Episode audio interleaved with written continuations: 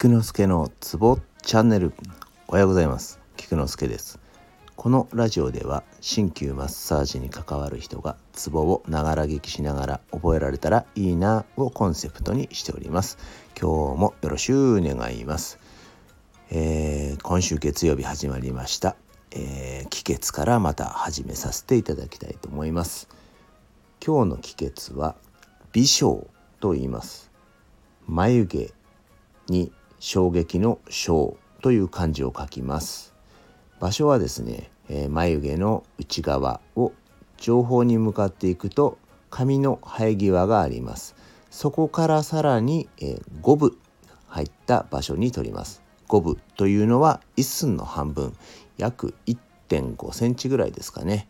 そこに、えー、触ってみるとですね軽くへこんでいる場所がある人もいるかもしれませんので、えー、なんとなく触ってみてちょっと感じるなっていうところを、えー、ツボとして捉えてください、えー、年々ですね髪の毛も後退していく方など、うん、多数おられますが、えー、私もそうですが、えー、過去にあったであろう髪の生え際から1点えー、5センチほどの場所なので、えー、探し当ててみてください。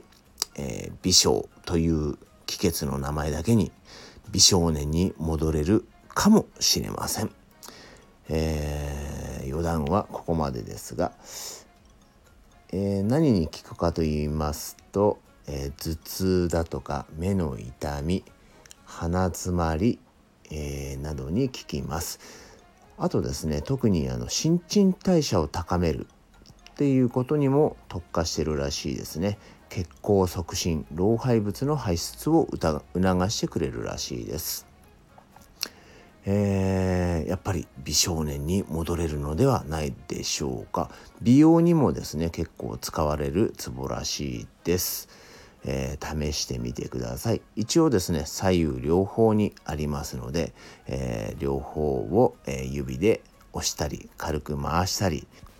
あ押し方なんですが指でまず5秒間ぐらいグーッと押して離すまた5秒間ぐらいグーッと押して離すっていうのをまあ5回ほど続けてみてくださいあと詳しい場所はですねえー、X のリンクを下に貼ってあるので参考にしてみてください。